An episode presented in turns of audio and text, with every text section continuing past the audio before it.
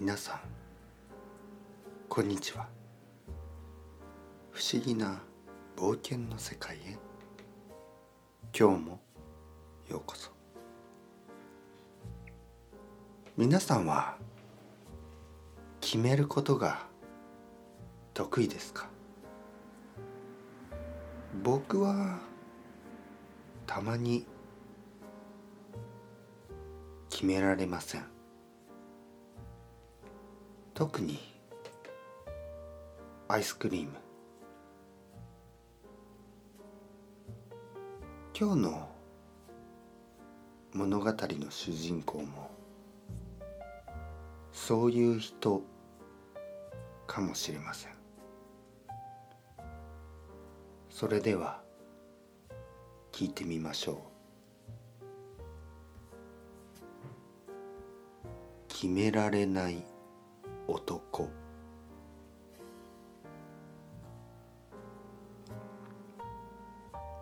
僕はいろいろなことを決めるのが本当に苦手だ。例えば今日も。今日は彼女とデートだった。いや厳密に言えばまだ彼女ではない。理由は僕が決められなかったからだ。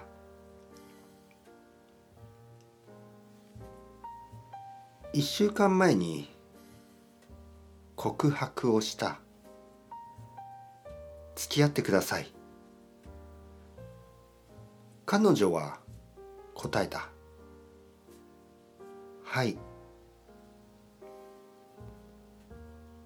だけどその1分後僕は「ああのやっぱりちょっと待ってもらえませんか?」と言った。彼女は戸惑っていた。明らかに困惑していた。え？ああのちょっとあの間違えました。間違えたって？あの間違えたと言ってもあの告白する相手を間違えたわけではないです。僕はあなたのことが好きだ。えー、そして彼女になってほしいと思っている。だけどちょちょっと決められないんです。どうして？いやあのちょお願いだからあと一回だけデートしてください。付き合う前に。友達として。彼女は多分怒っていた。多分親友に電話をして「あいつは絶対変なやつだ」と言ってたに違いない。まあ仕方がない。僕はちょっと変な人だから。そして今日はデートだった。彼女じゃない。まだ友達と一緒に。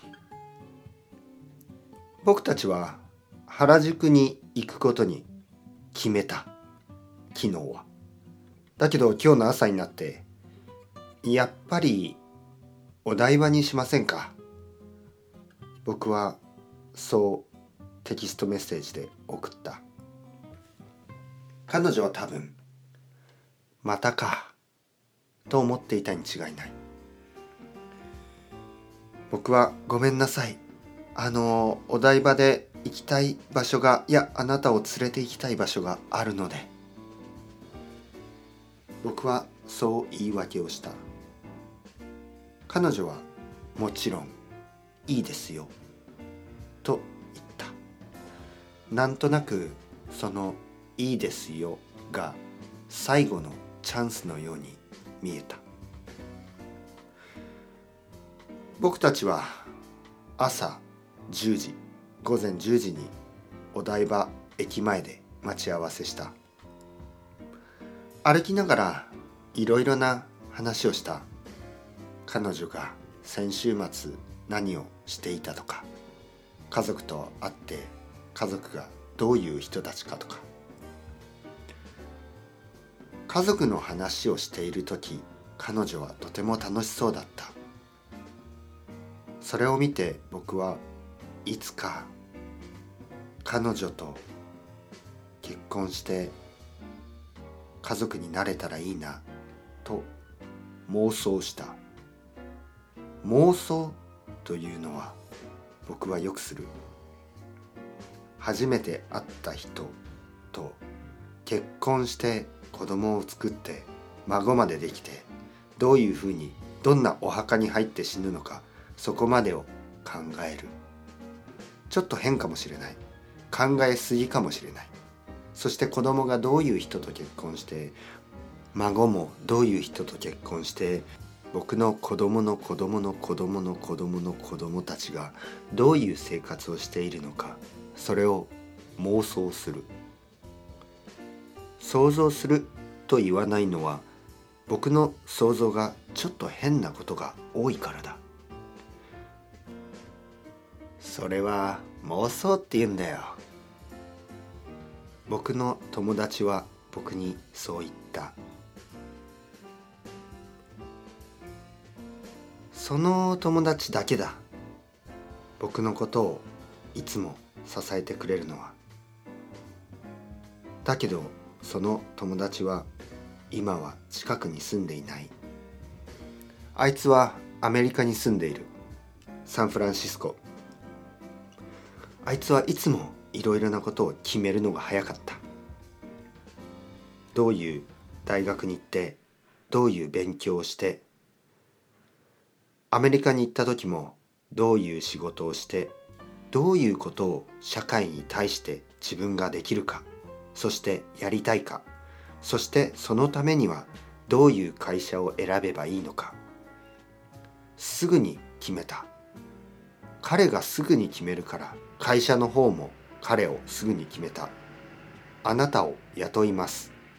彼はそう言って雇われた。そう言って仕事を見つけた。僕は彼とは違う。いつも決められない。仕事を探していた時も決められなかった。全然決められない。仕事の募集を見てその仕事に応募した後で取り消す。すいません。あのちょっとちょっとどうしましたか？あのちょっとあの他の仕事を試してみたくなって担当の人はいつもそれは残念ですね。そう親切に言った。だけど頭の中ではなんだよお前のせいで時間使っちゃったよ。決めてから応募しろよな。そう思っていたに違いない。迷惑をかけて申し訳なかったと思う。だけど僕は決められないんだ。決められない。決められない。結局僕は仕事を見つけた。それはリクルートエージェント。決められない人たちのために。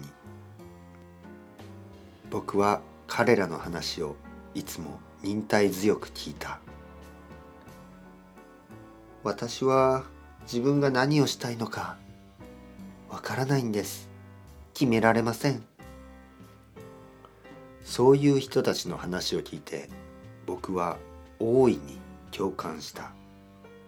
共感してあげた。というよりも本当に共感していた。わかります。わかります。そういう僕の態度が人々をとても楽にしたらしい。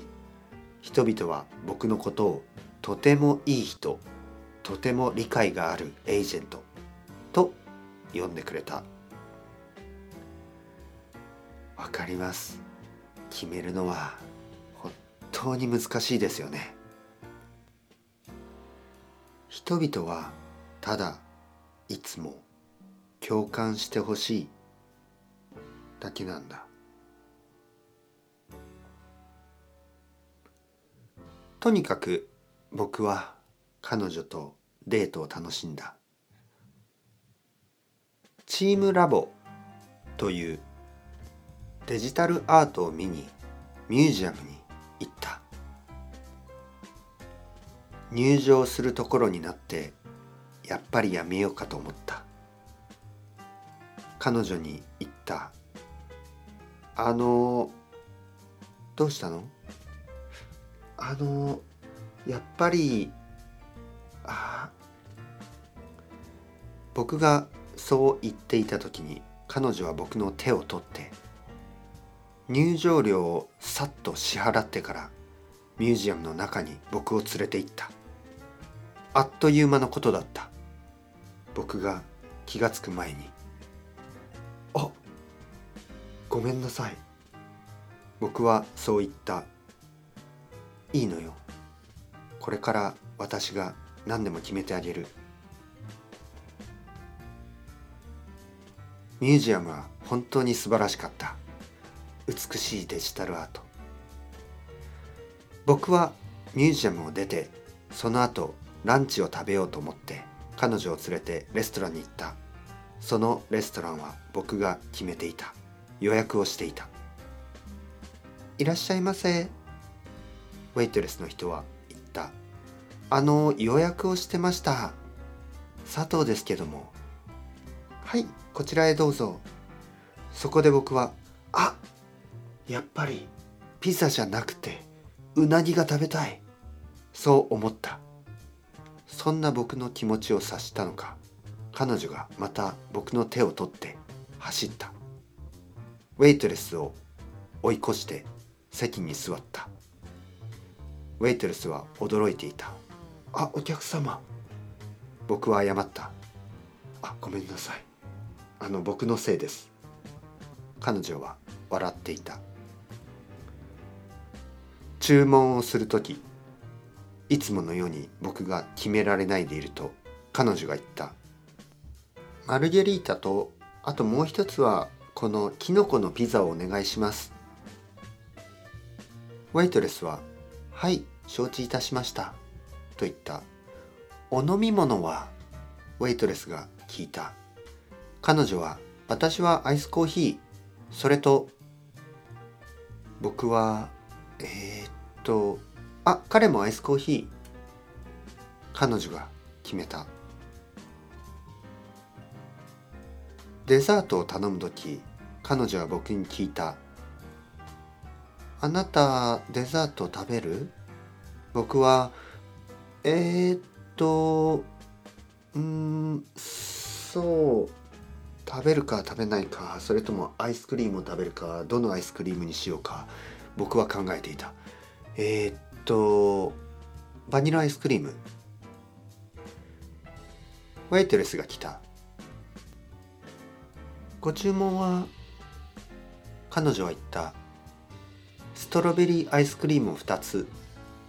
えちょ僕はどうしましたか？ウェイトレスが聞いた。いやあのストロベリーで大丈夫です。彼女が答えた。僕は少し嫌な気持ちになった。僕はバニラアイスクリームを食べたかったのに。そう言うと彼女は言った。だってあなたまた後で買えるでしょ？ストロベリーとかバニラとかチョコレートとか。だから結局どうでもいいんでしょ？私が全て決めてあげる。これからは。僕は怖くなった。この人と付き合って結婚して子供を産んで子供を何人作るかそもそも子供が欲しいか欲しくないかそういうことは彼女に全て決められてしまう。どんな家に住んでどんな車を買ってどんなペットを飼ってどういうふうに死んでいくのかどんなお墓に入るのか子供の名前や子供の子供の名前や子供の子供の子供の名前や子供の子供の子供の子供の名前や子供の子供の子供の子供の子供の名前も彼女に決められてしまうのかこの地球の未来も地球の運命も全てを決めるのは彼女のような気がしてきた。いけない。僕は何かを言わなければいけない。君そういうのはやめた方がいいよ。そういうのはってどういうのは？あのだから例えば僕のアイスクリームは僕に選ばせてほしい。もちろんよ。ありがとう。帰り道僕たちはキスをした。キスは少しストロベリーアイスクリームの味がした。悪くなかった。